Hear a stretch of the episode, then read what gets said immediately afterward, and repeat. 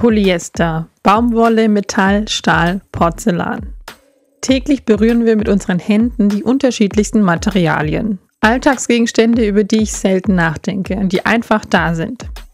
Aber wer hat sie erfunden? Woraus bestehen sie und wie werden sie hergestellt?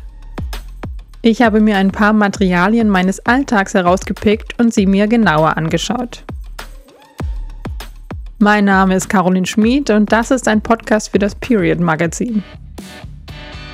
Bettwäsche. Das wirklich allererste, was meine Hände berühren, ist meine Bettwäsche. Sie gibt es natürlich aus verschiedenen Materialien und meistens ist sie aus Baumwolle. Seit ein paar Jahren schwöre ich allerdings auf Leinenbettwäsche und bin damit unwissentlich an die Anfänge der Bettwäsche zurückgekehrt.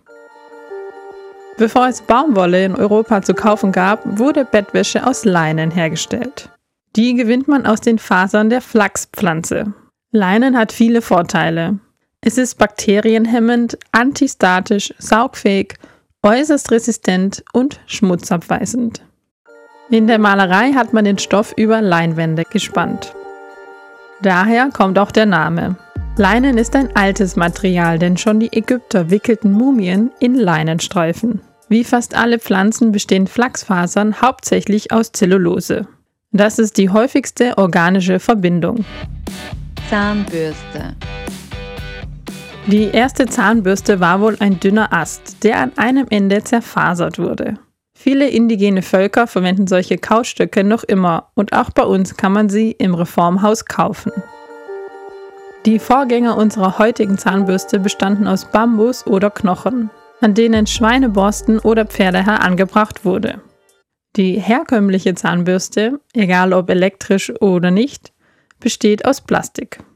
Der Griff ist meistens aus Polypropylen und thermoplastischem Elastomer. Die Borsten sind aus Nylon.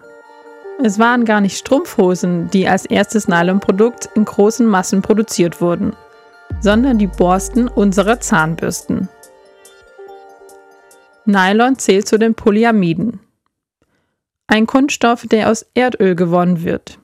Nylon ist scheuer und reißfest, dehnbar und nimmt wenig Flüssigkeit auf. Kondom. Das einzige Verhütungsmittel, das gegen ungewollte Schwangerschaften und Infektionskrankheiten schützt. Früher zogen sich Männer Schafsdärme über ihr Glied und auch heute könnt ihr Kondome aus diesem Material kaufen. Das herkömmliche Kondom besteht allerdings aus Latex. Latex gewinnt man aus dem Milchsaft des Kautschukbaumes. Für die Herstellung von Kondomen muss die Latexmischung vulkanisiert werden. Dafür wird Kautschuk mit Schwefel vermischt und bis auf 160 Grad erhitzt. Langkettige Kautschukmoleküle bilden Schwefelbrücken und das Latexgemisch wird elastisch. Wer noch mehr über Kondome erfahren möchte, kann in Wien im 6. Bezirk in der Esterhazy-Gasse das Kondommuseum besuchen. Die Haltestange an der U-Bahn. So richtig gern hat man die Haltestange in der U-Bahn noch nie angefasst. Seit dem Ausbruch der Corona-Pandemie hat sich das nicht verbessert. Ist die U-Bahn aber voll und will man nicht auf seine MitfahrerInnen fallen, führt an der Haltestange kein Weg vorbei. Sie besteht aus Stahl. Ein Werkstoff, der vorwiegend aus Eisen und Kohlenstoff besteht. Stahl ist widerstandsfähig, besitzt eine große Härte und ist zäh.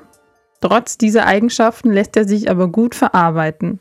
Die Farbe der Haltestangen in der Wiener U-Bahn hat übrigens eine Bedeutung, die besonders im Sommer wichtig ist. Sind sie gelb, dann handelt es sich um einen klimatisierten Wagen. Das war ein kleiner Auszug von Materialien, die uns im Alltag begegnen. In der aktuellen Ausgabe des Period Magazins findet ihr noch ein paar mehr Materialien des Alltags.